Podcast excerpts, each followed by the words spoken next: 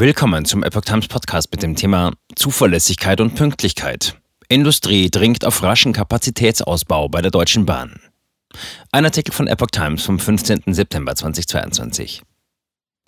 Nicht nur die Fahrgäste in ICE und Regios müssen viel aushalten, auch Unternehmen fordern Zuverlässigkeit und Pünktlichkeit.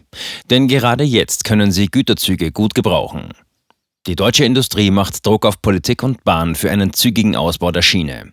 Angesichts der aktuell stark steigenden Energiepreise und des langfristig wachsenden Verkehrsaufkommens ist der Aufbau von zusätzlichen Kapazitäten im Schienennetz von immenser Bedeutung für die Industrie, sagte der Vize-Hauptgeschäftsführer des Bundesverbands der deutschen Industrie BDI, Holger Lösch, der deutschen Presseagentur. Wie schnell mehr Menschen und Güter auf der Schiene befördert werden können, darüber diskutieren Branchenvertreter und Politiker an diesem Donnerstag, 13 Uhr, bei einer Tagung in Berlin. Eingeladen zum Schienengipfel hat Bundesverkehrsminister Volker Wissing. Zuverlässigkeit und Pünktlichkeit sind Grundvoraussetzung für eine Verkehrsverlagerung auf die Schiene, hob der BDI hervor. Überlastetes Schienennetz. Aus der Wirtschaft hatte es in den vergangenen Monaten immer wieder Kritik gegeben. Denn die vielen Baustellen im stellenweise überlasteten Schienennetz sorgen nicht nur dafür, dass sich so viele Personenzüge verspäten wie seit Jahren nicht, zeitweise standen auch mehrere hundert Güterzüge still. Allein durch klassischen Infrastrukturausbau ließen sich die Kapazitätsengpässe auf absehbare Zeit nicht lösen. Notwendig seien digitale Lösungen. Der BDI setzt sich dafür ein, die schlummernden Potenziale digitaler Kapazitätssteigerungen so rasch wie möglich auszuschöpfen. Die Verpflichtungsermächtigungen von einer Milliarde Euro aus dem dritten Entlastungspaket der Bundesregierung sollten nach dem Willen der Industrie vor allem für die IT-Infrastruktur auf der Schiene eingesetzt werden. Generalsanierung geplant.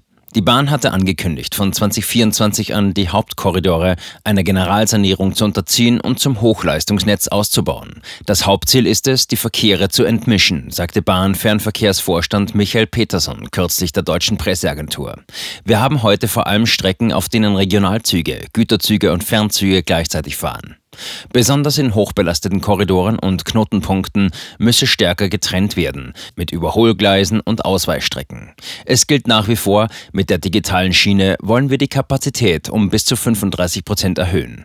Das brauchen wir auch. Aber wir sind eben auch auf zusätzliche Schieneninfrastruktur für die Entmischung der Verkehre angewiesen. Beginnen soll die Generalsanierung auf der sogenannten Riedbahn zwischen Frankfurt am Main und Mannheim, wie Peterson am Mittwoch angekündigt hatte. Tim Oliver Müller, Hauptgeschäftsführer des Hauptverbands der deutschen Bauindustrie, warnte in der Augsburger Allgemeinen, fatal wäre, sich ausschließlich auf einen Teil des Netzes zu konzentrieren, den Rest aber weiter verfallen zu lassen. Die geplante Generalsanierung sei die richtige Strategie. Im Handelsblatt forderte er zur Sicherstellung der Finanzierung einen Schienenfonds des Bundes.